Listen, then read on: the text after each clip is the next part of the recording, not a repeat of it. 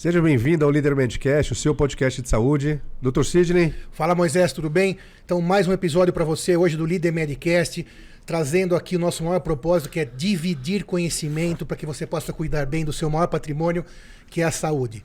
Siga-nos nas redes sociais, se inscreva no Facebook, no YouTube, no Spotify. Compartilhe com quem você gosta. É isso que faz com que a gente possa continuar entregando para você esse conhecimento. A gente só traz aqui pessoas com autoridade nos seus assuntos. Você sabe que a internet nos traz muitas vezes situações onde você tem fake news, coisas não, não tão checadas. Então, nosso propósito é trazer para você a informação correta. Hoje a gente tem aqui a honra de receber o Dr. Alfonso Massager, ginecologista obstetra, formado pela Faculdade de Medicina da USP, com especialização pelo Hospital das Clínicas, diretor da Clínica Mãe, da Clínica Engravida, especialista em reprodução humana. Muito obrigado por ter aceitado o nosso convite e vir aqui dividir conhecimentos com quem está lá do outro lado. Obrigado, Alfonso, uma honra. Obrigado eu, Sidney, obrigado pela oportunidade. Para mim é um prazer estar aqui. E vamos lá, vamos, vamos falar sobre reprodução humana, Vamos falar sobre técnica de reprodução humana e todo esse mundo novo para muita gente. Perfeito. Vamos lá, Moisés, espremer para esclarecer lá. todos esses mitos. vamos lá. Antes de falar sobre as técnicas de reprodução humana, vamos começar pelo pontapé inicial, que é o que é fertilidade e infertilidade. Então vamos lá. É, fertilidade é a sua capacidade de ter filhos, tá? E infertilidade é um estado no qual um, um casal que tenha relações é, durante um período de pelo menos um ano não consiga engravidar. Então, se você tem uma situação como essa, você está tentando há um ano ter um filho e não consegue, você já tem um diagnóstico de infertilidade, o qual tem várias causas para esse problema. É, isso, depois de um ano, vai ser feito um exame se é no homem ou na mulher. Qual é, tem maior índice se é nas mulheres ou nos homens? Ou é variável? É igual, é igual. É igual? Tanto homem como mulheres. Olha aí, é, já é um mito, né? Porque todo mundo pensa que é a mulher que está sempre o problema nela, né? Então não Sim. está. Esse é um belo mito, isso mesmo. Porque até no, no mundo machista e também Exato. as mulheres puxam mais para ela essa culpa. Né? Então, é, e, e, também tem um lado do homem também de, de, de correlacionar infertilidade com impotência. Perfeito. Então, e também isso gera todo um, um mito e uma, uma defesa. Por isso que quando você fala em infertilidade tem que ter muito cuidado, porque muitas vezes traz uma, alguns recalques, algumas coisas que machucam. É, mas é, após um ano, sim, a gente faz exame nos dois, no casal, na mulher e no homem. E se essa mulher tem mais que 35 anos, ela não deve nem esperar um ano, ela deve esperar seis meses e já procurar, sim, ela e o seu esposo checar se há algum problema, tá? Então, é, é ah, claro... então, peraí. Um ano para baixo de 35 anos. Para baixo. Se a mulher tem mais de 35 anos, seis meses já estabelece o diagnóstico de infertilidade. Aí a gente não fala infertilidade, mas a gente já orienta que ela Procurar procure ajuda. ajuda tá? Por quê? Porque com mais que 35 anos, você já tem uma margem de segurança menor. Claro. E no caso de um casal onde a mulher tenha mais que 40 anos, você não deve esperar. Você já deve começar a tentar de preferência já fazendo exames básicos, checar o espermograma daquele homem, checar se aquela mulher está menstruando regularmente. Então você não deve esperar para buscar ajuda. Para a gente já tentar partir para uma reprodução assistida, que nós vamos discutir aqui daqui a pouco. Não, Ou para fazer o diagnóstico apenas. Para você, na verdade, tentar ajudar aquele casal a não perder tempo. Lembrar que a reprodução humana, as técnicas de reprodução humana, elas são a, a, a última opção para um casal. Sempre que possível, a gente deve buscar a causa, tratar a causa e buscar uma gravidez natural. Mas quando isso não é possível, às vezes o tempo não permite, você parte para as técnicas de, de, reprodução humana. Então, para quem está lá tem, ouvindo, quando a gente fala em reprodução natural, é o sexo normal entre o casal lá, para que Sim. nenhum usando nenhum tipo de artifício aí fora do, da relação. Sim, se o casal tem capacidade, tem assim, você vê que tem uma chance de engravidar natural, você deve sim indicar uh, engravidar naturalmente. Foi citado que é um estado que, a, que o casal, ou o homem ou a mulher, esteja infértil. Por que um estado? Pode oscilar isso durante a vida? É um estado porque você pode se tratar e engravidar, então você não tem mais um diagnóstico de infertilidade. Lembrar que também a gente pode pegar aquele casal infértil e corrigir uma alteração hormonal e ele ficar fértil, então ele engravida e deixa de ser um casal infértil você pode é, identificar o problema e aquele casal engravidar. Ou até em muitas situações onde a própria gravidez facilita com que ocorra uma outra gravidez. Então, Isso é também aquele, outro mito. Aquele, aquele casal também deixa de ser infértil. Facilita então, então, depois da primeira? A próxima gravidez. O fato de uma pessoa, de um casal, ter conseguido engravidar já é um sinal de bom prognóstico, né? É, na medicina, o que eu brinco é que um fator de risco para qualquer doença é já ter tido em geral aquela doença. Isso é, você já teve o infarto, você tem uma chance maior de ter um infarto novamente. É, você já teve uma crise de diverticulite, a tua chance é, é maior de ter novamente. E no caso, você já teve um filho, é mais fácil você ter do que uma pessoa que nunca teve um filho e tem a mesma idade que você. Certo. No caso do homem, daqui a pouco eu já vou chegar na mulher. No caso do homem, por exemplo, tem alguns tipos de cirurgias que o homem é obrigado a tirar um testículo. Ele continua sendo. Se era fértil, ele continua sendo fértil? Apenas um testículo é suficiente para um homem ser fértil. Então, se ele tirou um testículo e o outro testículo está normal, aquele homem, em geral, continua sendo fértil. Certo. E qual que é o principal motivo, se podemos dizer assim? principal motivo é questão hormonal, envolve questão psicológica, que eu já ouvi falar que às vezes as mulheres. Teve uma mulher, não vou me recordar o nome, ela teve dificuldade para ter o primeiro filho, por uma pressão da, da família. Depois que ela acabou soltando mão disso, ela conseguiu ter. Não sei se acaba sendo mito, se isso existe. Isso é um belo mito e é um assunto muito interessante, porque eu sou um grande crítico disso. Porque se você pegar, por exemplo, adolescentes, Adolescentes vivem estressadas, a cabeça tá a mil. E se você deixar livre, engravida um monte. Sim. Então, o que eu falo é, é muito cruel com a mulher, que de além ela não engravidar, ainda coloca a culpa uhum. na cabeça dela e no estado dela, que é um estado hoje em dia pessoas ansiosas é o que mais tem no mundo. Então, é, eu acho um pouco cruel colocar culpa na cabeça daquela mulher. E o que eu digo também é que assim, a nossa cabeça não é tão poderosa. Se ela fosse tão poderosa, a gente não ia estar tá engravidando sem querer muitas vezes, como muitas gestações são sem querer. Então, é, é, é claro que você tem situações na qual é, aderências nas trompas, uma trompa que tem um pouco de endometriose, só o fato de você engravidar já solta aquela trompa. Só a gravidez por si só já trata grande parte da endometriose. Então, muitas vão depois engravidar naturalmente com facilidade. Tá? Então, é, é, e, e, é, e, é, claro que, como quase tudo na vida, inclusive na medicina, a gente é enganado pelo acaso. Uhum. Isso é uma questão estatística. Eu mesmo, no, no, final do ano, teve uma paciente que tinha mais de 40 anos, um diagnóstico terrível da família. Eu falei, não, faça uma consulta para ela. Fiz até como, amiz, como, como amigo da família. E falei, ela ia viajar sem o marido. Eu falei, fulana, se você viajar sem o marido, você não vai engravidar, você tem que levar ele. Ela ficou brava, mas viajou com o marido e agora tá grávida, entendeu? Isso é... É... Você não vai ter o filho sozinho. Por enquanto não, vamos chegar lá. Vamos chegar lá, a gente pode, pode ser. Produção independente existe muito também. Tá, mas assim, então é, eu acho que culpar uma, uma mulher, a cabeça dela, porque ela não engravida, eu acho uma, uma coisa bárbara e, e, e, realmente você traz muito mais prejuízo e muito mais malefício. Existe um mito também que acha que é até, uh, pelo menos na época que eu fazia alguns trabalhos em algumas escolas ou empresas, que se falava em momento de, da, de, da fecundação a ovulação. Eu me lembro que as meninas perguntavam se era possível, através de um momento mais é, de emoção, né, de mais uma sensação melhor, ovular fora do período de ovulação. Entendeu a pergunta? Eu sim, sim, tão sim, claro. Tá, tá, bem claro. Quer dizer, então tem o ciclo, a menina pensa que ela pode usar a famosa tabelinha, então, que só ovula lá 10, 14 dias antes da próxima, ou seja, no meio do ciclo. Então, eu lembro dessas perguntas, que ela podia ovular a qualquer momento, dependendo do estado de vontade, né, para não usar outra palavra feia aqui. Mas isso é um mito, realidade, pode ovular fora do período de ovulação mesmo, de acordo com uma relação sexual que desejava muito momento não. de prazer maior, né? Não, esse é um, esse é um mito, né? Eu acho que eu escutei mais que tem mais relação com a conta bancária do homem.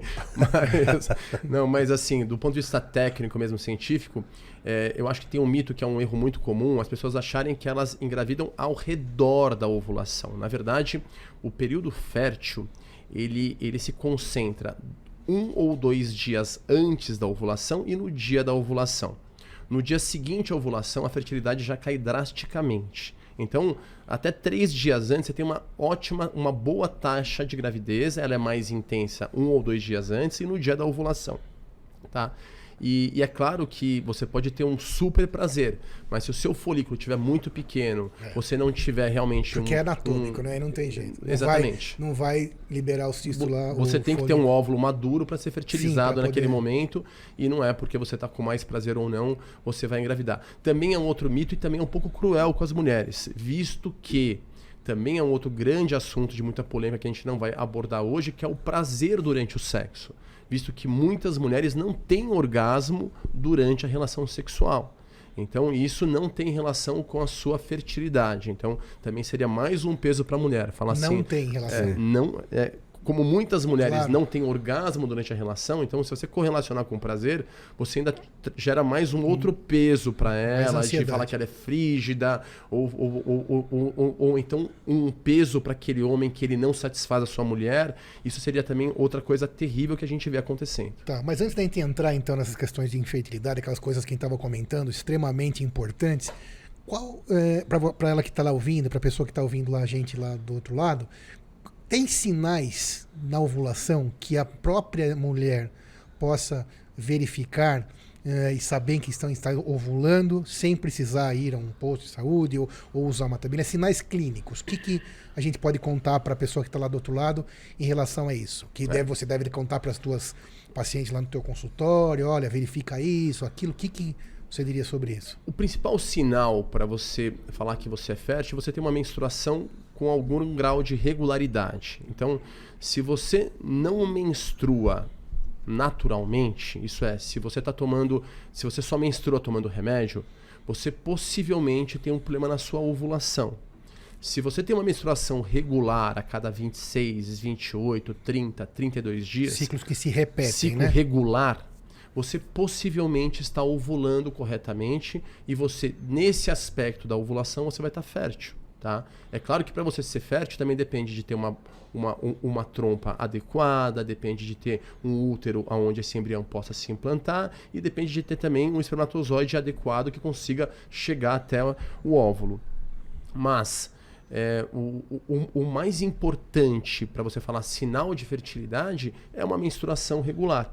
Se a pessoa não tem menstruação, é um péssimo sinal. Você tem algum problema que dificulta a sua ovulação. O mais comum é a síndrome dos ovários policísticos, mas você pode ter qualquer tipo de alteração hormonal que dificulte a sua ovulação. Perfeito. Foi falado uma. Teve uma fala agora sua, doutor Alfonso, que causou uma curiosidade.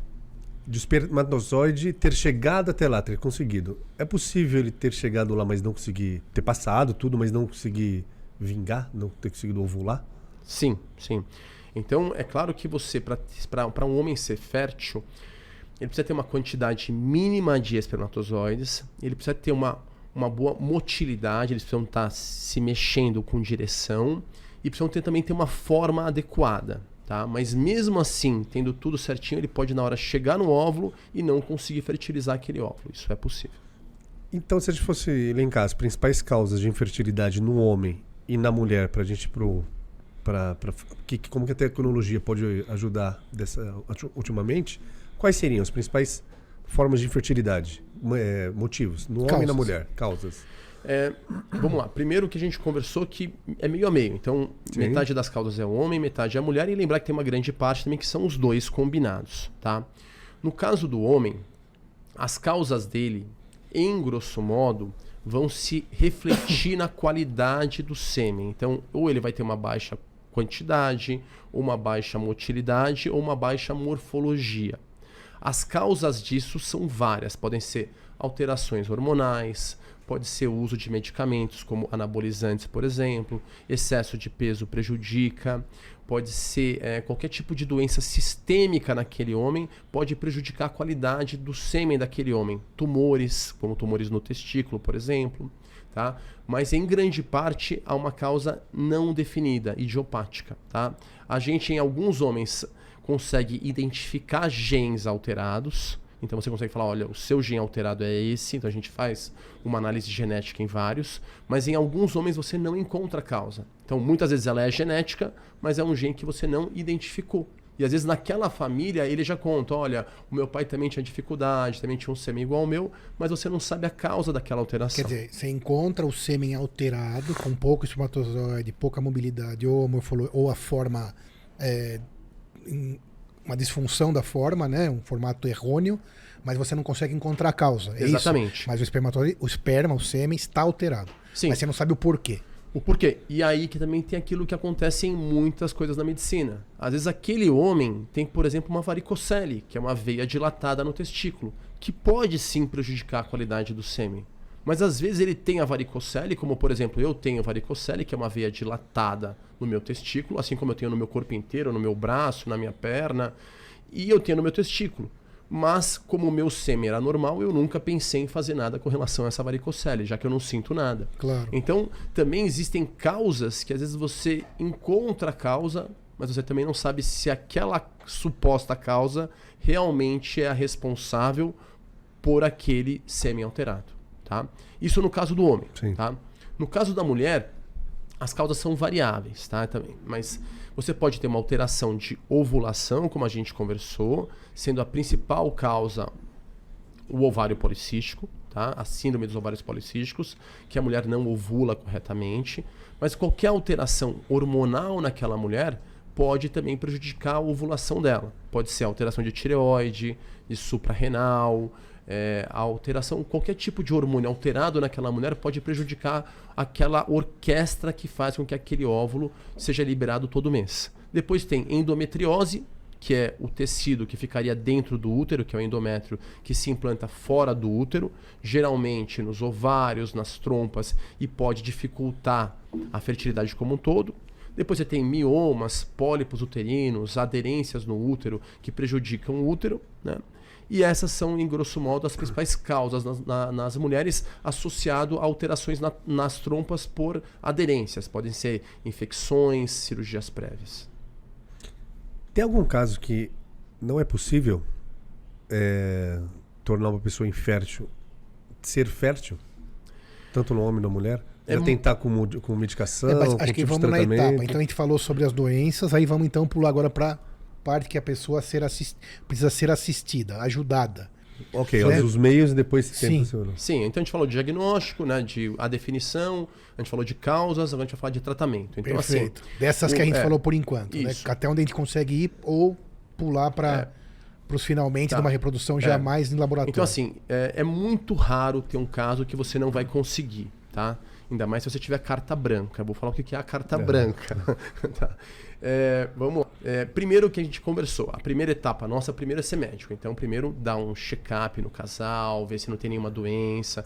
Porque ter filho é, é depois você ter um, um, um, bichinho que vai depender de você durante muitos e muitos anos. Então, você tem que estar inteiro ali para pagar muita conta e ter muita disposição para dar amor, carinho, educação. Então, um check-up, tá?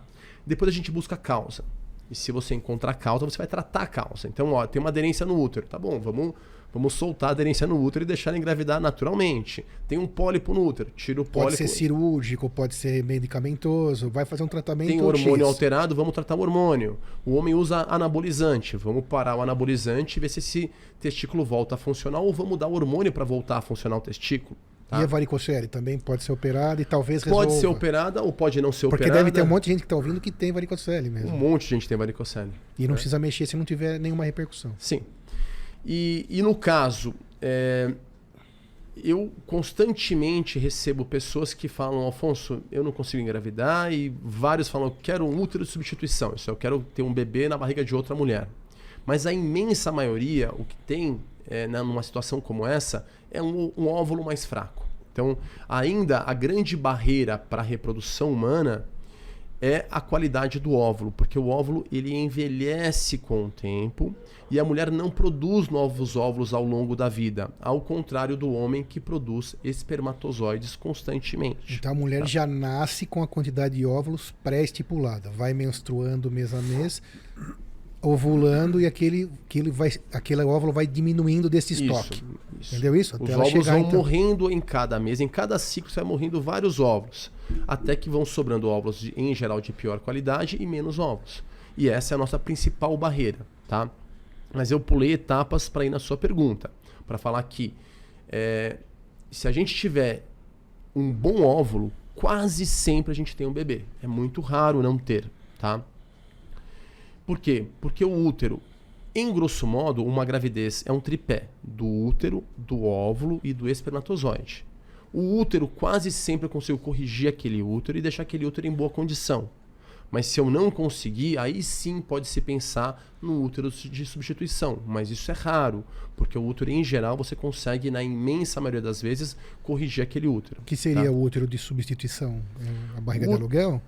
É o vulgo barriga de aluguel. É que, uhum. como no Brasil você não pode pagar alguém ah, para gestar para você. Esse, esse nome não é legal. Útero substituição. Desculpe, tá? né? Mas o útero substituição é uma prática comum no Brasil.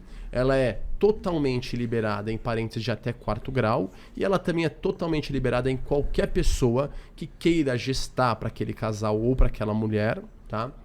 E que, e que, que só que nessa situação ela tem que ter pelo menos um filho vivo dela, tá?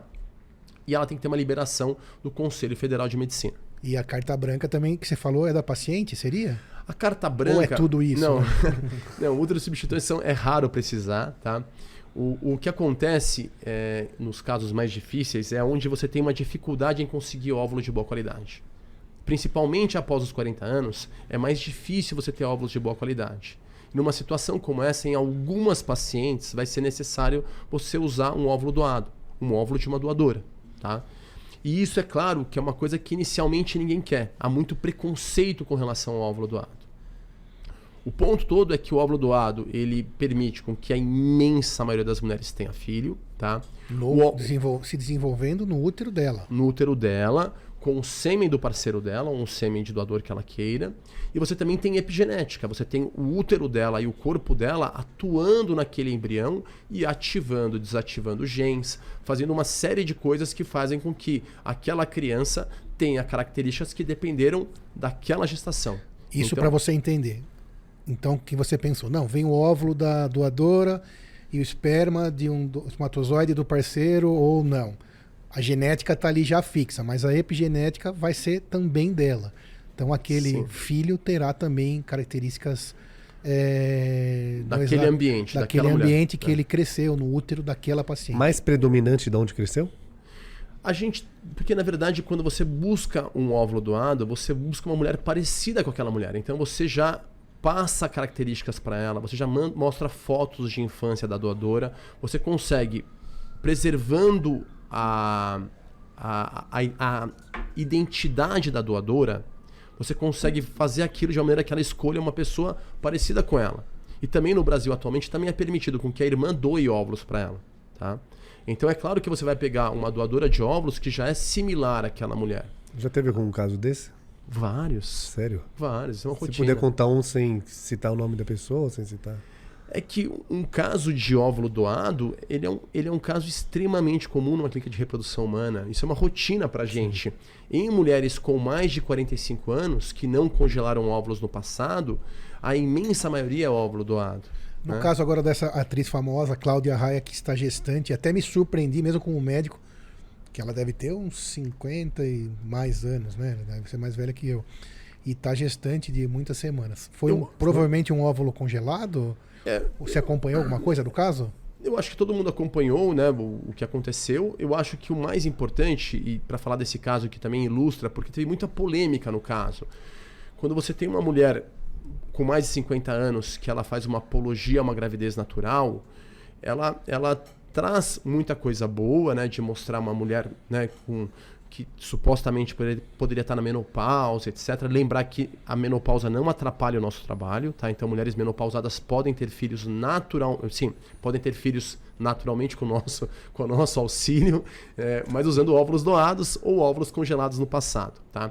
Então eu quero falar que assim que teve muita polêmica, muita gente meteu pau, falou que era um desserviço às mulheres, porque poderia dar falsa sensação às mulheres que elas são férteis mesmo após os 45 anos. Férteis né? de maneira natural. E, assim. e, isso não é uma verdade. A fertilidade cai radicalmente após os 45 anos, mas barbaramente, né? Após os 40 já, já cai muito. E após os 50, essa taxa de gravidez natural ela tende a zero. Na verdade, após os 45 anos, ela já é menor que 1%, dos 46 em diante. Tá? Então, é, essa, essa falsa comunicação para as mulheres poderia ser negativo. Além do risco da Al, gravidez. Além do risco si, de, né? de, doenças cromossômicas, síndrome de Down, aumento de abortamento.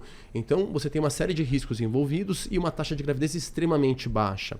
Agora, o ponto importante é que qualquer mulher que use, que faça uso de óvulos doados, ela não, ela não, não, não vai falar isso para ninguém. Não, não, eu, eu realmente acho que uma pessoa, um casal que usa um óvulo doado, o filho é dela, é, claro, parece com ela, é. é. a cara dela. Não, isso sem é, dúvida. Então, assim, você não tem por que é, criar essa, esse estigma para o seu filho ou algum tipo de prejuízo de, de preconceito com que alguém possa ter. Então, todo mundo que faz óvulo doado, a minha orientação é falar assim, fulana, é seu filho e acabou. Ninguém tem que saber que é óvulo doado ou não é.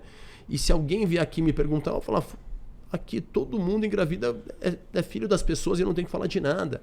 Então isso é um sigilo do casal e que não tem que ser quebrado. Então eu respeito muito as pessoas que fazem ovo doação, o filho é delas e ponto. Muitas vão me cruzar na festa, vão me dar um tchauzinho à distância, não vão vir falar comigo achando que pode sair da do, quebrar o sigilo que nunca vai ser quebrado, mas assim, isso é uma técnica extremamente comum. Isso é quase uma epidemia, porque cada vez tem mais mulheres tendo filhos após os 40 anos. Só que para a gente reduzir esse número de óvulos doados, que a gente cada vez mais orienta as mulheres a congelarem óvulos. Como é que funciona essa técnica do, do congelamento na clínica mãe ou na clínica engravida? É, faz, vocês fazem Sim. a questão do congelamento também ou isso, não? Isso cada vez mais é uma rotina. Eu acho que vai virar quase uma um, um assunto rotineiro na roda de qualquer mulher, tá? É, o, o, preconizado é que as mulheres que vão deixar para ter filhos após os 35 anos, que elas venham até a clínica, a gente vai estimular a ovulação dela e vai tirar os óvulos que morreriam naquele mês. Então, quando uma mulher congela óvulos, ela não vai ter a menopausa precoce, precoce ela não vai ficar menos fértil, é, ela não tem nenhum tipo de prejuízo futuro. Só que ela garante óvulos com uma qualidade muito melhor. Porque são jovens. Porque são jovens. Tá?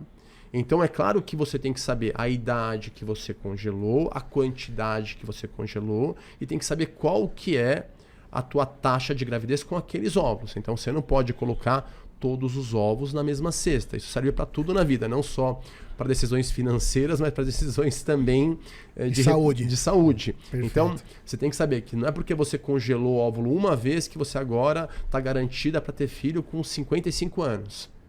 Tá, então, tá, e vamos supor então, essa, essa, essa paciente, e eu acho tudo isso maravilhoso, óbvio, porque traz é, benefício e conforto para aquela mulher, por exemplo, que quer continuar, terminar seus estudos, fazer, por exemplo, supor uma advogada, quer estudar para prestar um concurso público já da mais pesada, juíza, promotora, então ela quer ter filho com 40, então ela congela seus óvulos com 25, e quando ela tiver com 40, os óvulos de 25 jovens estarão lá disponíveis, perfeito? Agora, e se essa pessoa, né? Lembrando que tudo isso é permitido pelo conselho, é, Hoje, todas as questões éticas resolvidas. Agora, como essa, e quanto tempo esse óvulo pode ficar congelado e guardado para essa mulher? Vamos supor que ela então já conseguiu, teve um filho, já passou agora dos 55, 60 e ela tem os óvulos lá guardados, mas ela tem certeza que não quer mais. Aí despreza ou não? Você, Eu, assim, ignorância é, total minha. Assim, ninguém sabe exatamente qual o limite para esses óvulos ficarem congelados, tá? A nossa orientação é que ela congele antes dos 35 anos. Lembrar que muitas mulheres também, às vezes com 25 anos, têm uma cabeça e depois com 30 já conhece alguém, já, já quer ter filho e pronto. Então não tem por que congelar com 25. Ela pode, se ela tiver saudável, com ovários normais, isso você vê numa consulta ginecológica de rotina, é, ela não tem por que fazer com 25 anos. Mas se ela está com 32 anos, 33 e fala, olha, não tenho nenhuma expectativa. Então é até os 35, você falou. Até os 35. Perfeito. De preferência 32, 33 está ótimo. Se ela não tem nenhuma perspectiva de ter filhos nos próximos anos, estando com 32 anos, é um bom momento dela avaliar o congelamento de óvulos, conhecer a técnica, conhecer as limitações da técnica, conhecer a taxa de gravidez futura que ela vai ter e tomar uma decisão se ela vai congelar e quantos óvulos que ela vai congelar. Tá? A partir dali, no momento que ela quiser ter filho lá na frente, ela pode usar esses óvulos, descongelar e vão ser óvulos quase sempre muito melhores do que os óvulos que ela vai ter com mais de 40 anos. Tá? Com relação a desprezar óvulos, isso é totalmente legal. Os óvulos morrem constantemente no, no, nos ovários. Então, todo o ciclo menstrual ela tem uma perda de milhares, centenas de óvulos. Então isso já acontece naturalmente. Então não tem nenhum tipo de problema Nem em problema. você descartar aqueles óvulos. Sem dúvida. Depois tem alguma data limite, data limite, alguma idade limite para poder fazer ter a gravidez com os óvulos congelados? Não tem nenhuma idade limite, né? O Conselho Federal de Medicina, ele, ele não orienta com que as mulheres com mais de 50 anos tenham filhos, só deve fazer uma técnica de reprodução humana se o médico que a atende entende que não há nenhum problema. Então, se ela for uma mulher de 55 Super anos, saudável. Super saudável. super saudável, sem nenhuma doença, Como essa que a gente citou, super saudável. Sim, você faz um tratamento e pronto. O que é importante é nessa hora não fazer aquela mulher engravidar de gêmeos. Tá? Isso também é uma outra coisa muito importante. As pessoas correlacionam o nosso trabalho a uma fábrica de gêmeos. Mas lembrar que uma gravidez de gêmeos é uma gravidez de muito mais risco. Então, se você somar o risco da idade com o risco de gêmeos, aí você obviamente traz um risco muito maior para aquele casal. Então, sempre de preferência, engravidar de um de cada vez, fazer aquele bebê nascer de nove meses, bonitinho, inteiro, e evitar uma coisa muito ruim, que é a prematuridade, e principalmente uma prematuridade com menos de sete meses, oito meses. Né? Isso sim pode ser um risco para aquela criança e para aquela família. Mas temos lá no seu consultório mulheres que acabam pedindo para ter Eu gêmeos, ia por falar isso exemplo? agora, doutor.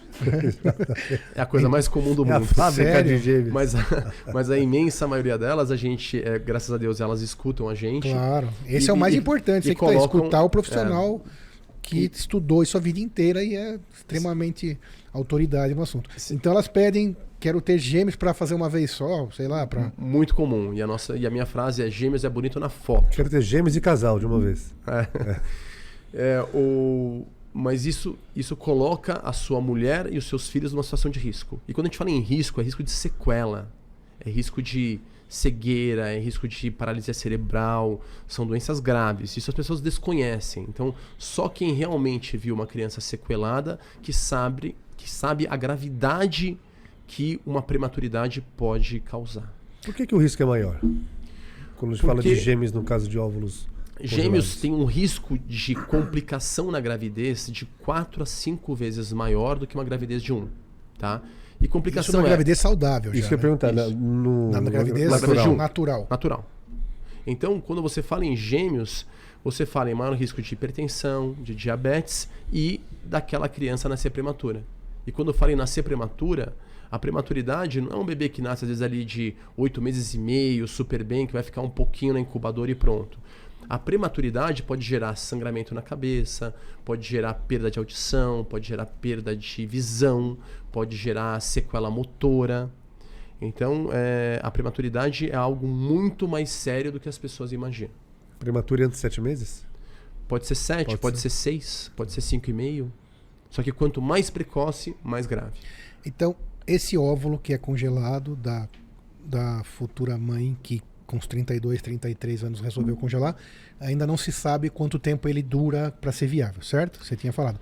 Agora, recomenda-se então que ele seja usado para uma, uma gestação no próprio útero até os 50, é isso que você disse? Se ela for uma mulher saudável, pode Ou ser mais mais- de 50. Mas o mais importante é ser saudável e uma meta é 50. Não tentar não passar disso. De preferência. De preferência. Mas se for uma mulher saudável e tiver seus 55, 56, não tem nenhum problema. Agora, se não for saudável também, nem com 50 pode, vamos dizer assim. Se Vai ser for- mais difícil, né? Se ela não for saudável, ela tem uma, uma alteração cardíaca grave, uma alteração pulmonar grave, aí você tem que ter uma liberação daquele profissional. Então a gente pede uma liberação do cardiologista, do pneumologista, e se ele liberar ela para engravidar. Ainda assim é possível. Aí sim. E tem um mito também, né? Alguns mitos aí, falando sobre a reprodução como um todo. Porque esse óvulo será fecundado de maneira artificial, posso usar essa palavra? Ou assistida? Sim. Qual a palavra será mais adequada? Será por fertilização in vitro. tá? Sim, mas a palavra então é, artificial não, não Por reprodução assistida. Reprodução assistida. Então tem aquela história, né, que acho que quem está ali quer saber, o óvulo é, colhido e o espermatozoide colhido. Aí a seleção desse óvulo e desse espermatozoide sendo artificial ou assistida muda alguma coisa no risco de malformações, de alguma questão de sequela ou não é, não tem nenhum estudo em relação a isso? O risco até cai, porque é muito comum hoje em dia a gente formar um embrião, formar um blastocisto, que é um embrião de quinto a sexto dia de vida, e você tira um pedaço de onde vai ser a placenta daquele bebê. Então, você faz uma biópsia daquele embrião e analisa aquela biópsia. Então, você consegue checar naquelas células se elas têm alguma alteração cromossômica. Com isso, você consegue excluir algumas malformações. Então você consegue excluir síndromes cromossômicas como síndrome de Down, síndrome de Patal, síndrome de Edward, e você também consegue excluir muitas gestações que vão gerar abortamento, que são gestações que vão é, que vão ser perdidas naturalmente até três meses. Tá? É importante colocar que quando a gente fala de congelamento de óvulos, esse tempo que ele pode é, ficar congelado não está definido porque é uma técnica nova. Claro, claro, Ela entendi. deixou de ser experimental há menos de 10 anos. Não deu tempo ainda Mas a gente tem várias gestações com óvulos congelados há 5, 4, 3 anos. Então, em período de menos de 10 anos, com essa técnica de vitrificação, que é um congelamento rápido, já está provado que em, em alguns anos é totalmente seguro e ela funciona muito bem. Agora, descobrir o que vai ser das mulheres que congelaram há mais de 10 anos, tá né? aparentemente, até agora, são bons resultados. Mas não dá para alguém chegar e falar, não, congele seus óvulos e espere 20 anos. Eu ia porque, isso. porque com essa técnica não tem. O que a gente tem é embriões congelados há mais de 20 anos, que nasceram normais. A gente tem homens que deixaram o sêmen congelado há 20 anos e que tiveram filhos normalmente, mas óvulos congelados por vitrificação, você não tem esse tempo de 20 anos porque é uma técnica mais moderna. Que a vitrificação, que é o que fez o óvulo ter qualidade, ser viável para a gente fertilizar ele no futuro, é uma técnica que não é a mesma que a gente fazia no passado para embrião e sêmen. E esse mapeamento genético que você estava falando, você consegue fazer o mapeamento genético então do embrião, do blastocisto? Sim. o cariótipo. Isso é uma rotina ou é nem sempre é feito? É sempre feito ou para avaliar síndromes isso? Isso, isso não é uma rotina, mas todo casal que faz fertilização in vitro, ele tem essa possibilidade. Ah. É claro que se é um casal onde a mulher é muito jovem, onde a causa é o marido, ela pode sim não realizar aquela biópsia de embrião, porque o risco dela de alteração cromossômica é muito baixo. Então, em uma mulher com menos de 35 anos, sim, não há nenhum tipo Tem de motivo, obrigatoriedade. Né? Isso é, o benefício dela é pequeno, mas ela pode realizar se ela quiser. Agora, em uma mulher que tenha filhos com mais de 40 anos, a gente faz na maioria dessas mulheres. Tá? E, e ela consegue é, escolher o embrião que não possua essa, essa alteração. Sim, é você biopsia aquele embrião e se aquele embrião tem alguma alteração cromossômica ou não compatível com a vida, ou com uma doença grave, como cromossômica patal, Edward Down, ela pode não colocar aquele embrião no útero. E escolher um outro embrião saudável. Claro, claro. Naquele mesmo procedimento, no mesmo Sim. tempo, no mesmo, no mesmo procedimento, né? Sim. E isso dá também caminho a uma nova área que a gente também cresceu muito, que é a seleção genética. Isso é, famílias que têm doenças genéticas familiares, por exemplo, é, hemofilia, é, é, síndrome falciforme, você pode biopsiar aquele embrião e você pode ver se aquele embrião tem aquela doença familiar. E se aquele embrião tiver aquela doença familiar, você não coloca ele no útero e coloca o embrião saudável. Perfeito. Só para explicar, então essa família teria não obrigatoriamente essa herança genética, porque alguns filhos teriam, outros não. Você consegue achar os que teriam e não deixar que socorra aquela doença hemofilia, falciforme naquele novo, isso. naquele bebê. É, Incrível o mais, isso. É, o mais comum é o quê? É uma família no qual você tem a família, tem lá 20 pessoas na família e 5 ou 10 delas têm uma doença genética muito grave. Você vai, engravida com fertilização in vitro, forma o seu embrião em laboratório, deixa esse embrião crescer. Se ele estiver bonitinho, tira um pedacinho dele e congela. E você vai saber se aquele embrião tem aquela doença ou não tem. E você, com isso, consegue evitar com que aquela família continue sofrendo daquele problema ao longo dos anos. Para ele entender, porque nem todo embrião vai carregar aquela carga genética igualzinha dos que tiveram a doença. Então você Sim. seleciona os que não carregaram. Por isso que só alguns têm a doença, outros não. Isso pode ser o futuro. Da... Pode ser? Não, isso na verdade, é pode ser. Não, não. Eu falei em 100% dos casos. É. Para minimizar totalmente e, e extinguir doenças, as doenças. Todas as de herança Genética, herança genética. É, o futuro, o futuro da reprodução humana, ele, ele é uma área que cresce e, e é claro que alguns correlacionam, falam que sexo vai ser só para prazer. Como é pra que você, é? Sexo vai ser só para prazer. Para você engravidar e ter um filho, vai ser em laboratório, tá? Talvez esse seja o futuro, talvez. Sim. Até porque é muito mais fácil tratar uma pessoa enquanto ela é poucas células. Então você consegue também atuar naquelas células e de repente tratar. E às vezes reduzir uma série de doenças. Tá? Então, atualmente, o que a gente faz é selecionar o embrião. Então é falar, esse embrião tem a doença, ele não vai ser transferido. Tá? Mas no futuro, talvez a gente consiga atuar naquele embrião. Talvez jogar e entrar naquele embrião e trocar aqueles genes e corrigir Só alguns genes alterados. Demais, Só o dedinho de Deus aí colocando para o lado, né, da seleção natural, uma seleção direcionada pela medicina. Tudo é o dedo de Deus, eu mas Deus, mas Deus continua. Deus continua. Não, não. Deus continua, bem. Deus continua com a extensão do dedo do médico. É. Claro. Sim. Uma, uma, uma outra do ensinamento, da teoria, é. Exatamente. Da, da, ciência. Um outro mito e uma, e uma situação que eu também vejo constantemente no consultório é, muitas mulheres que carregam essa culpa da infertilidade, né? a, a mulher puxa mais para si essa culpa e ela chega em mim no consultório e fala o seguinte: Alfonso, Deus não quer que eu engravide. E a minha resposta é sempre a mesma. Eu falo assim: olha, se Deus não quisesse, Alfonso, eu te colocava na minha frente. Exatamente. Porque eu sou teimoso, eu vou lutar, eu vou te perturbar e eu vou fazer de tudo para você engravidar. Então, assim, tudo tem a mão de Deus. Sim. Tá? É claro que a gente também tem que ter o nosso livre-arbítrio para não fazer uma besteira. Então, ó, é claro que para fazer isso no futuro, você tem que ter uma série, tem toda uma caminhada para não ser uma barbárie. De regras. Assim como éticas. a gente está falando em tratar doenças e, e, evitar doenças, é claro que muitos vão querer fazer isso para conseguir. Gerar super-humanos? Ser mais forte, é. ser mais ser mais bonito, não sei. Então, é claro que eu acho que a gente tem que tem todo um caminho pela frente. É claro que essa manipulação genética, ela já é ela já é atual, né? Você já tem isso, né? Você escolher o... o sexo. Escolher... Dentro desse mesmo assunto, existe já? Es escolher o sexo é, você é, é, vedado, é proibido. Porque pelo... naquele cariótipo vai sair o sexo também. Né? Vai sair o sexo.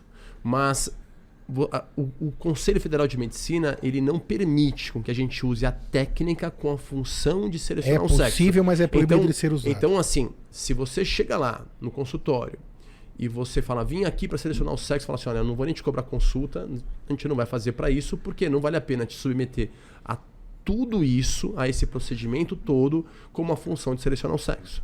Agora, se a pessoa fez todo o tratamento. Ela tem lá cinco embriões perfeitos e iguais.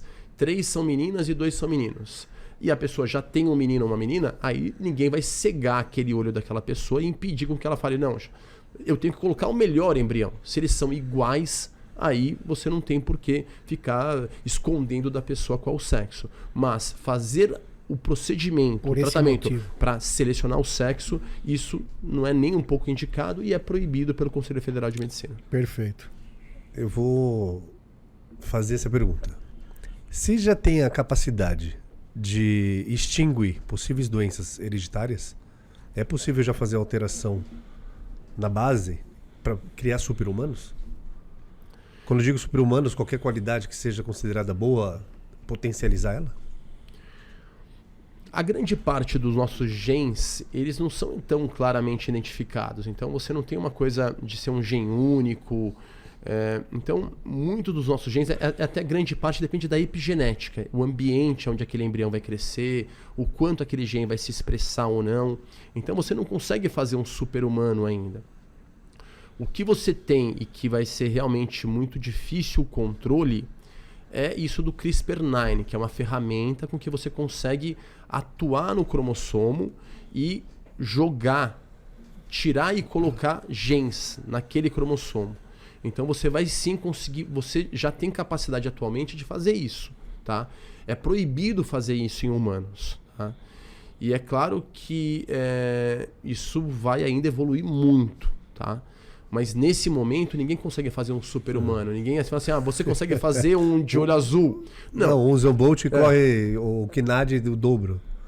Alguém que tem uma capacidade de atlética muito maior do Mistura que o... do Usain Bolt com, com, o Paulo Mose. Com o Paulo Mose, exato. Forte e que corre. que corre. Oh, meu, é, Paulo tá, Mose, que a gente quer você aqui, que, não se esqueça. O que, o que a gente consegue Espero que ele tenha gostado da comparação e da mistura. O que, a, o que, a gente consegue fazer, eu acho, é assim, é no, é, é no caso de óvulos doados ou banco de sêmen, você, se você tem uma preferência, você escolhe um doador de acordo com aquela situação mas, mas você não, não consegue mudar é. aquele embrião. O que ele está falando da manipulação, ela existe, mas é, você está pensando numa manipulação muito profunda. Né? Sim, o mais importante é isso. 100 anos pode fazer isso. Sim, não, não, aí com certeza. Mas hoje, esse mapeamento todo, o acesso é limitado. Você Sim. não consegue mexer. Tem as regras também, os protocolos. Além das regras, mas você não tem todas as manifestações de cada gene, o que, que pode ser.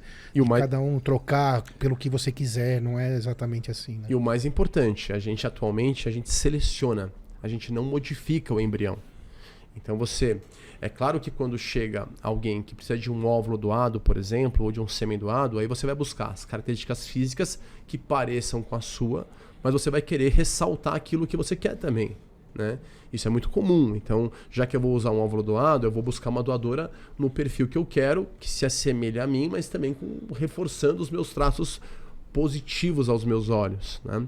Agora, quando a gente fala em seleção genética, biópsia de embrião, atualmente o que a gente faz é selecionar, diagnosticar e selecionar. A gente não trata aquele embrião. Então, a biópsia embrionária, a análise embrionária é uma técnica de seleção, não de tratamento daquele embrião. Entendeu? Então não dá para modificar, dá para selecionar. Avançando um pouquinho nessa conversa, né? Imagino lá que na tua clínica, uh, você receba às vezes também, acho que a gente já uma vez pensou nesse assunto, todo médico, e hoje em dia a gente tem recebe muito essa informação mesmo aí da mídia. Casais hoje que são do mesmo sexo, né? Então essas relações aí é, homoafetivas. Então, como você você já recebeu, recebe e trata também casais que gostariam de constituir uma família, baseados na, não na, necessariamente em homem e mulher? Já existe alguma alguma questão ética sobre isso ou a prática como que estamos Brasil, nesse, nesse, passo o Brasil é muito evoluído nessa área né é, quando eu comparo e recebo casais de fora do Brasil você vê o quanto o, o Brasil tem tem leis inclusivas então casais gays hoje em dia conseguem ter filhos normalmente isso é, pode ser tanto um casal de homens como um casal de mulher conseguem ter filhos. No Brasil, então. No Brasil, tá? Tem gente de fora então, te procurar isso. pela inclusão social, que, inclusão de legislação é, legal que existe aqui. Sim, quando nasce a criança, imediatamente aquele casal vai no cartório igual a gente vai do mesmo jeito ou o cartório do próprio hospital e registra no nome ou dos dois homens ou das duas mulheres. Isso é prática usual no Brasil, simplesmente com uma carta nossa deixando claro que aquele casal fez tratamento e o filho é daquele casal, tá? No caso das mulheres, isso é um pouco mais fácil porque uma delas pode gestar. Tá? Então, no caso das mulheres, elas podem vir, vir até nós, nós indicamos um banco de sêmen, elas escolhem aquele sêmen e depois elas podem fazer uma coisa que a gente chama de, de é, gestação compartilhada. Que o que é? é? Eu pego o óvulo de uma, fertilizo em laboratório com o sêmen doado, formo aquele embrião e coloco aquele embrião na barriga da outra, tá? Então, vai ser um filho das duas, obviamente. Então, uma doou o óvulo e a outra irá gestar no seu próprio útero. A gente não usa a palavra doou, porque Puxa. ela, na verdade, o óvulo é dela, ela é a mãe, ela é uma das mães daquela criança. Então não há uma doação, ela está tendo um filho com a sua parceira, aonde a parceira está gestando um embrião formado com o óvulo dela. Perfeito. Tá? Então o filho é das duas, do ponto de vista legal, as duas têm direitos e deveres Então, vai estar tá registrado no nome das duas. Tá? E da mesma maneira que um casal hétero. Tá? Então, Haverá isso... uma ação epigenética também. Também da, vai ter uma da, da gestante. Vai, também vai ter uma ação da mulher que vai gestar sobre aquele embrião e vai ter a participação da outra com o óvulo dela. Tá? Se elas trouxerem um amigo para fornecer o sêmen, aquele amigo na nossa declaração também vai ser um pai da criança. Então a criança pode ter duas mães e um pai. Isso é possível também. Tá? Não tão usual, mas é possível. Geralmente é um banco de sêmen. Quando é o banco de sêmen, aparece um pai ou só as, só as duas mães? Um banco de sêmen, usando um banco de sêmen, só as duas mães. Ok.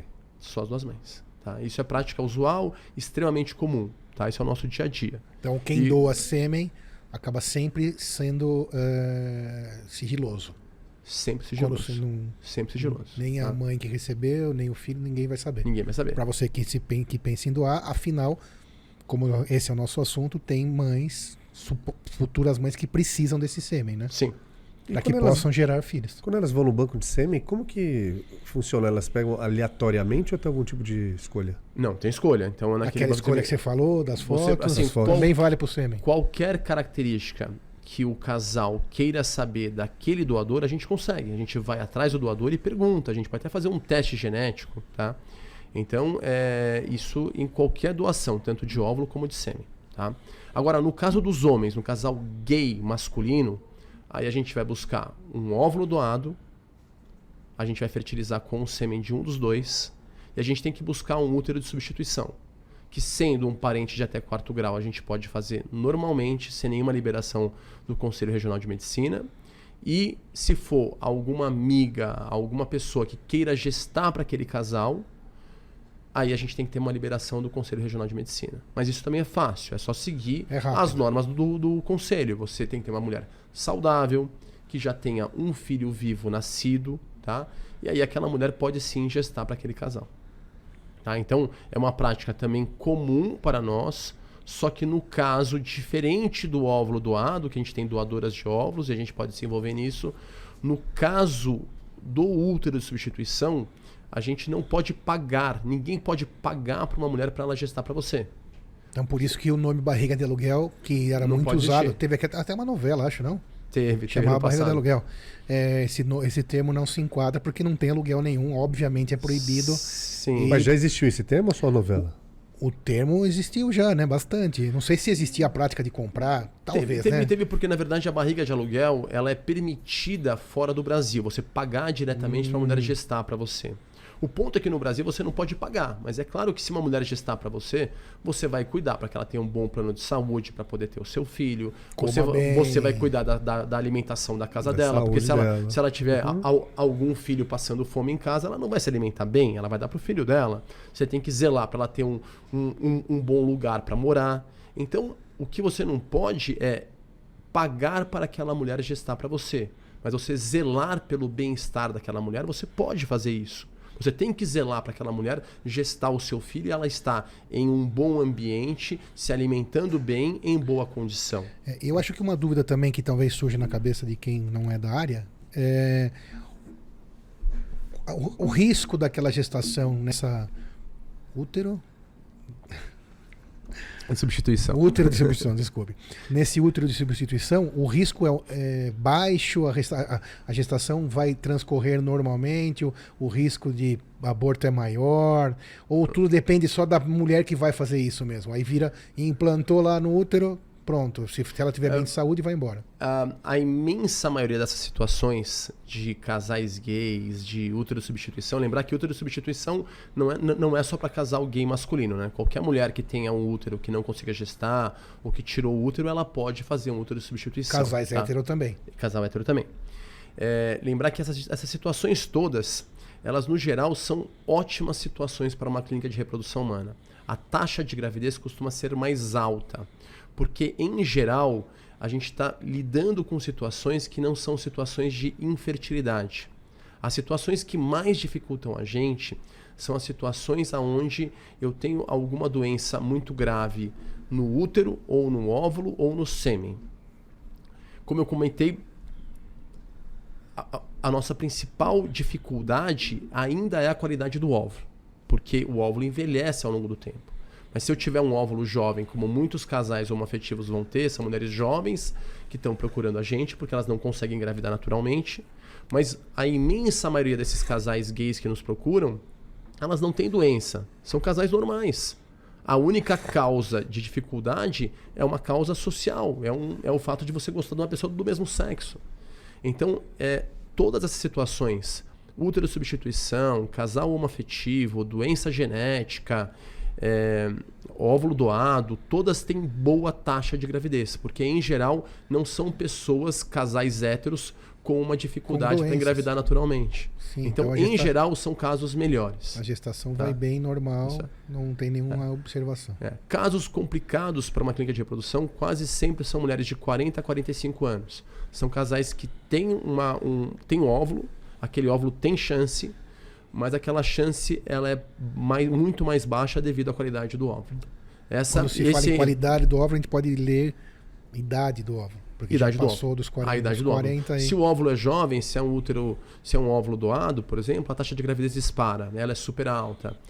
Então, é, então, por isso que as situações todas que a gente colocou, seleção genética, casal homoafetivo, é, útero de substituição, óvulo doado, todos têm boa taxa de gravidez. É o mais comum. Perfeito. E só para quem está ali também. A gente está falando aqui sobre, então, para você que está aí, a idade do óvulo influencia muito. E a idade do espermatozoide?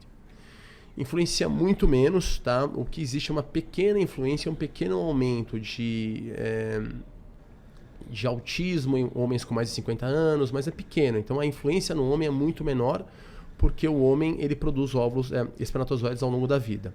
A pergunta do Moisés, agora que eu entendi, também tem uma coisa muito comum, que é, uma, que é um outro mito. As pessoas acharem que um óvulo de uma outra pessoa vai ter algum tipo de é, rejeição na barriga de outra mulher. Isso não existe. Tá? Esse é o então, mito, exato. Esse, esse, é um mito, tá? Tipo assim, uh, todas essas coisas têm ótima taxa de gravidez porque não importa se o óvulo é ou não é daquela mulher. A, a taxa de gravidez depende do embrião ser bom. Se o embrião for bom e o útero for normal, você vai ter um bebê. Tá? Então não há uma rejeição porque o óvulo é de uma outra mulher ou porque o sêmen é de, não é do cada filha de um sêmen, não, isso não tem nada a ver. Então assim, esse é um mito de achar que possa ter algum tipo de rejeição. É, assim como também a mulher achar que ela mesma está rejeitando o próprio óvulo, também quase sempre é um mito. Isso é muito raro. Tá, tem um assunto que a gente sempre entra aqui, né, Moisés, que é sobre, de qualquer forma, a saúde como um todo. É, e dentro desse mesmo assunto, a gente, a gente acha que assim, uh, o estado geral de saúde da gestante conta muito em tudo isso. Né? Então, todas essas gestações, tanto as que são implantadas ou é, do útero em substituição, a paciente em si, é muito importante que ela esteja bem de saúde geral. Então, que ela não seja sedentária, que ela não fume, que ela não use nenhum tipo de medicação que altere a parte hormonal, que ela faça uma alimentação boa. Isso é, é uma verdade. É uma, é uma super importante. verdade. Né? É, você tem vários trabalhos que mostram que o excesso de peso te reduz a fertilidade, tá? tanto no homem e principalmente na mulher. E também uma coisa que tem muito mais no Brasil é muito baixo peso. Mulher com uma carga de gordura muito baixa, ela também fica menos fértil. Tá? Tanto que várias até deixam de ovular, mas mesmo quando ela faz fertilização in vitro, se o peso dela é muito baixo, ela também pode ter dificuldade. E uma coisa muito importante, que é muito interessante, que é em uma em um tratamento de reprodução humana, o principal fator para você sair com seu bebê é a sua cabeça. Isso é, às vezes a gente vê casais que são casos muito fáceis e que vão engravidar com certeza, e às vezes tomam uma primeira pancada, isso é, faz uma tentativa e não dá certo, e aquele casal já desiste. Eu falo que é, é, é muito duro falar pro Superman que ele apanhou, mas é falar pro Chapolin é comum. Uma primeira tentativa de reprodução, de reprodução assistida. Humana. Isso, uma primeira tentativa. Isso é, você faz lá um tratamento, transfere um embrião e dá errado. E muitas vezes, para alguns casais, aquilo é o fim do mundo, aquilo já é um motivo de você Quer perder dizer, a cabeça. já não conseguia pelas vias naturais, e aí numa via assistida também não conseguiu, se sente sente a culpa e acaba desistindo. E acaba não desistindo. tem nenhum pode achar sentido, que é né? destino, às vezes é crença, pode achar que é o destino, que não isso. que é Deus ou que não Sim. foi, nocivo que... para isso e tudo isso Sim. não tem nada a ver, porque faz parte do jogo. Faz parte do jogo. Pode então, não assim, dar certo. Se você tem uma boa cabeça, você tá alinhado com seu parceiro, você quer realmente daquele filho. E tem um bom profissional te ajudando nessa briga. Porque, na verdade, a gente sempre fala aqui, né? Não adianta. Você tem em medicina, às vezes, coisas que a pessoa procura por aí, acha o primeiro médico lá e vai procurar uma assistência não tão é, é, perfeita como é necessário, né? Sim, eu acho que a reprodução humana melhorou muito o nível no Brasil. Então, o nível está muito, muito mais alto. Eu acho que você tem hoje em dia muito mais clínicas de qualidade.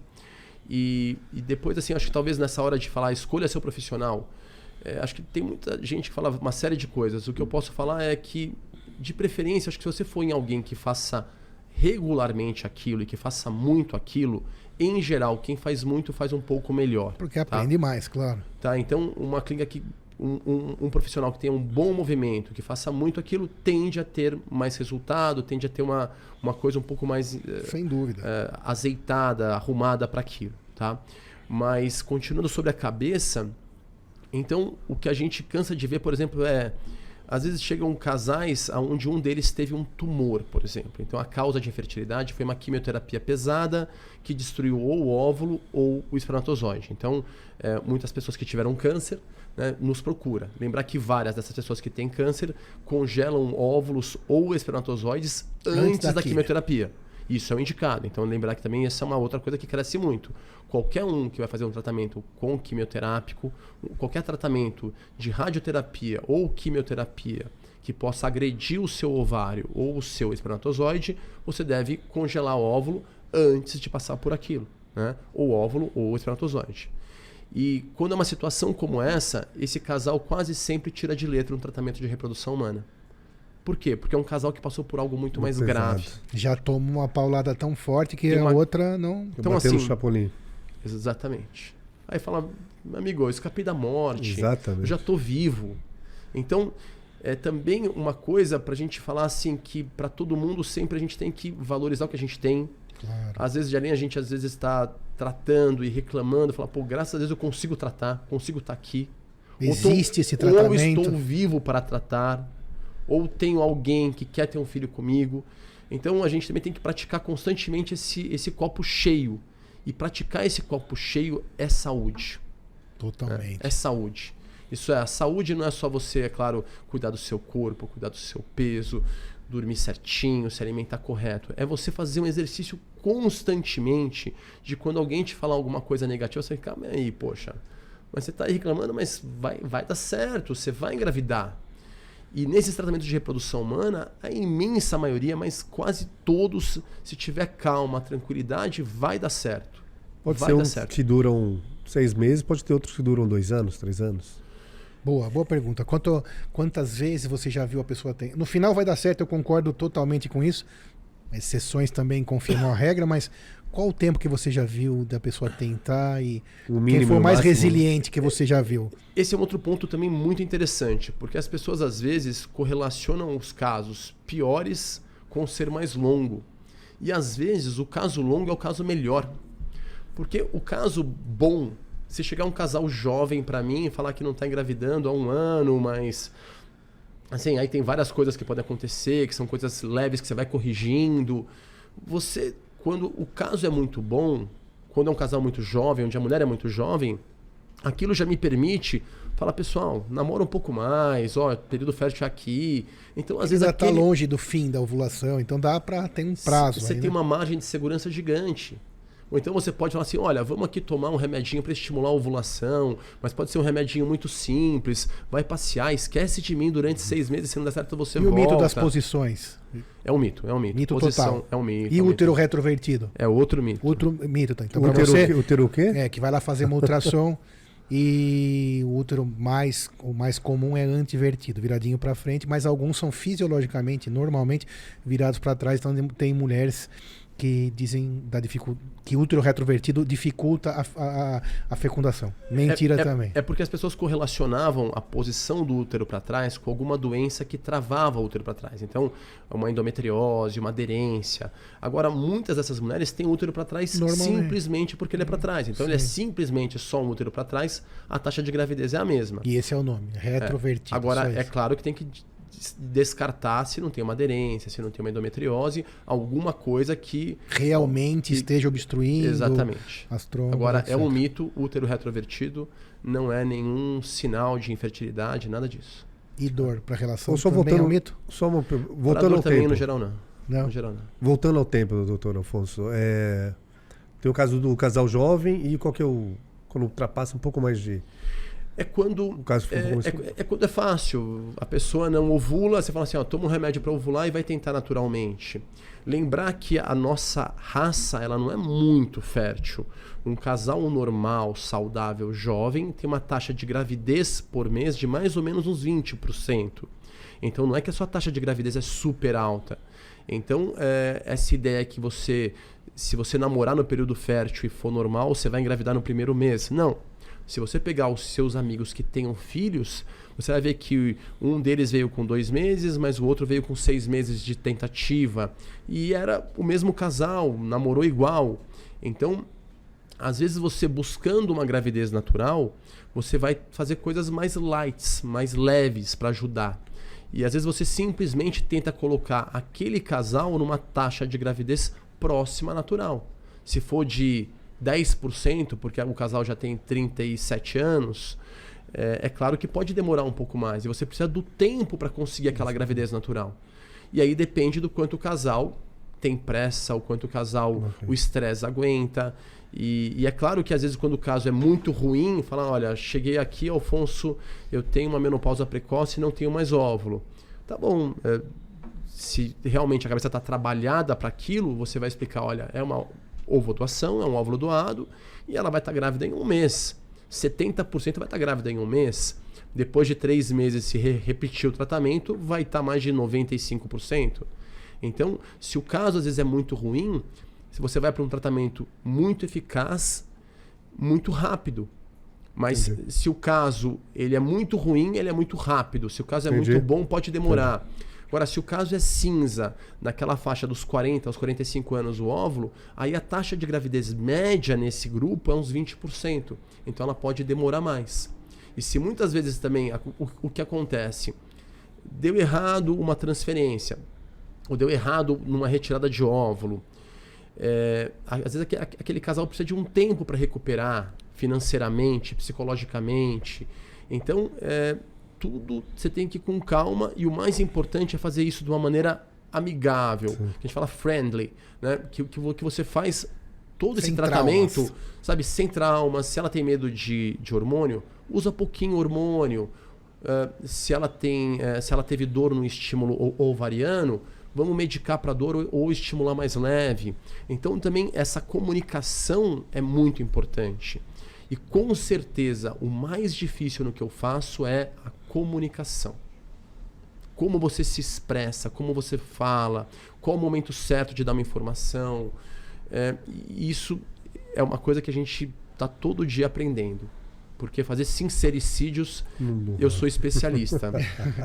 Porque às vezes você vai e fala Sim. uma coisa que é uma verdade, ou pelo menos e parece não entra você, bem na cabeça Mas não entra bem, é o momento Sim. errado. Então você tem que ir pouco, a pouco a pouco. Às vezes ela está acima do peso demais, você precisa de um pouquinho de tempo. Mas, poxa, às vezes todo mundo já bombardeou ela com peso. E ela vai no médico para ter filho, ele vai falar do peso, às vezes é mais um sincericídio. Então você tem que saber se comunicar bem, passar a taxa de gravidez, explicar o que é cada tratamento, aonde ela está pisando. Né? Então, isso que é, o, que é a arte realmente Entendi. do que a gente e faz. E aí que entra a experiência do bom profissional que de volume tão grande de casos chegou na perfeição de conseguir atender os casos mais difíceis com eficiência e eficácia. Sim, faz, é, a parte técnica qualquer macaco faz. Depois de um tempo claro. fazendo, não é nada é tão complicado. Mas como abordar, como se comunicar, isso que é a parte difícil. Tá? É, agora, a parte de laboratório, de parte técnica, isso é uma tabela de Excel, sabendo. Ah, isso a gente faz todo mês. A taxa de gravidez de cada incubadora, a taxa de gravidez de cada médico, a taxa de gravidez de cada profissional do laboratório. Então você vai melhorando isso, porque você vai vendo aonde está cada probleminha. E hoje em dia, com os números. E, e, e, você tendo um número grande, você consegue controlar e conseguir o melhor da parte técnica. Mas como abordar e como se expressar, isso é muito difícil. E por isso que espaços como esse são tão importantes. Sensacional. Bom, como tudo que é um assunto maravilhoso, parece que o tempo voa e a gente ficaria aqui horas falando, ter, não teria fim esse assunto que certamente entrou de maneira extremamente importante na vida de você que está aí. Compartilhar com quem você sabe que passa esse problema, procurar profissionais de alto gabarito para resolver o seu problema, que você ouviu aqui hoje, todos eles têm solução. Basta você procurar o profissional certo, ter calma, não se desesperar, né? Líder Medicast agradece imensamente, Alfonso, a tua disponibilidade de vir aqui, dividir informação com você que está aí, conosco. Eu confesso que sempre que eu estou aqui, eu também aprendo e aprendi coisas hoje. Aprendeu bastante, Moisés? Muita coisa. Você, muito obrigado. Palavras finais, o que, que você acha aí dessa evolução, essa parte aí que você falou de é, no final, de casais, homem-homem, mulher-mulher, isso acho que é um futuro que é muito polêmico, envolve muita coisa. Sobre tudo isso, sobre as questões aí desses mitos, né, da família, do filho que é do pai da mãe, da mãe da mãe, o pai do pai, dos dois e assim vai. O que, que você acha que vai ser a evolução disso? O Brasil é um país que está adiantado nesse assunto. O que, que você acha? Primeiro agradecer a oportunidade, né? Eu a gente que, que agradece muito, é muito. Muito bacana estar tá aqui, adorei a conversa, foi muito legal. Eu sou suspeito, eu, eu adoro o meu trabalho, né? Escolhi isso pra, como especialidade médica e, e, acho que essa evolução da reprodução humana, o qual o Brasil está muito adiantado, acho que o Brasil tem o melhor do ponto de vista técnico e o Brasil, em termos de lei, também está muito adiantado. Então ele tem ótima, uma, uma situação muito boa para isso, né? E, e, eu acho demais é, quando a gente fala dessa evolução, por exemplo, um, um casal gay que no passado tinha uma série ainda tem preconceito, claro, mas é, um, dos, um dos motivos da, da família né, se doer é falar, poxa, filho, filha, você não vai ter filhos, você não vai ter família. E a gente poder mostrar para essas avós que os filhos estão bem, que tem uma família, que tem um filho, eu acho fenomenal. Assim, eu acho uma evolução e acho um, um, um benefício para o mundo gigantesco e fico extremamente feliz e honrado de participar disso. Então, isso é do ponto do casal homoafetivo, casal gay. Do ponto de vista de doença genética, você vê às vezes uma família com uma doença genética que afeta aquela família, ou pessoas que carregam aquele gene, ou pessoas que nem sabem se carregam aquele gene, mas eu, não sei se eu vou ter é, se eu vou morrer disso ou se eu vou sofrer com isso. E a pessoa saber, olha, meu filho não tem essa doença que afeta a minha família. Também é muito legal, também é não demais. E só para quem sabe o quanto isso é bárbaro, é, né, pode falar sobre isso. E do ponto de vista, acho que são tantas coisas, mas eu vou falar agora um pouco para não ficar muito longo, da infertilidade. Porque os meus dois filhos são fertilização in vitro. Os meus dois filhos é, são, é, são crianças que foram formadas, foram embriões que eu biopsiei, que eu analisei, que eu transferi na minha esposa. É, e, e, e eu, eu adoro a ideia que isso está ficando também cada vez mais inclusivo. Porque no passado só rico fazia. Ainda tem muita barreira, ainda não é barato, mas está cada vez mais acessível, cada vez mais. A, né? a gente tem uma clínica que chama Engravida também, que tem um custo menor. Eu tenho a clínica mãe, mas a gente tem uma clínica que faz a mesma coisa, com o mesmo primor, com a mesma qualidade e que é muito mais em conta. Perfeito. E que isso já é uma coisa que tem melhorado muito, porque eu acho um absurdo. Se eu não tivesse grana, eu não teria não dois, os dois seres no mundo que eu mais amo. É, eu, não, eu, eu não teria filho. Então eu acho que isso é uma coisa que só quem Louvável. passou por essa dificuldade, que sabe o quanto que é legal você poder ter seu filho, ter a sua família e, e, e, talvez o fato de você ter uma dificuldade para conseguir uma coisa na vida, você valoriza mais, né? Talvez a gente deveria ter sempre um pouquinho de dificuldade para conseguir as coisas. E, então, posso falar que a reprodução humana é muito bacana. Eu, eu, eu cresci do lado de um casal que era infértil que nunca teve filho. E eu vi a dor desse casal, o quanto que o tema era sofrido, o quanto que era duro. Eles até viam a gente um pouco como, como filhos, tá? Até foram eles que me levaram, que levaram a minha mãe para a maternidade quando eu nasci, porque meu pai não estava em casa. E, e, assim, eu acho que sim, eu acho que a função da medicina é diminuir sofrimento. E, e, a gente na reprodução humana consegue diminuir sofrimento e consegue trazer alegria e formar a família, que eu acho que é a base, é a coisa que eu mais acredito no mundo, é família. Eu acho que a gente é um produto da família e boas famílias é, são a base para a gente ter um mundo melhor. Sensacional. Doutor Alfonso Massager, sorte dos seus pacientes de ter você à frente. Você que foi paciente vai ser. É um sortudo por encontrar uma pessoa que tenha tanta categoria e tanto, em, tanta, tanto amor no que faz. Obrigado, uma honra tê-lo aqui. Obrigado. Você Obrigado. nos siga, Líder Medcast, sempre cumprindo o propósito, dividir informação boa com vocês. Obrigado, até o próximo. Cuide da sua saúde.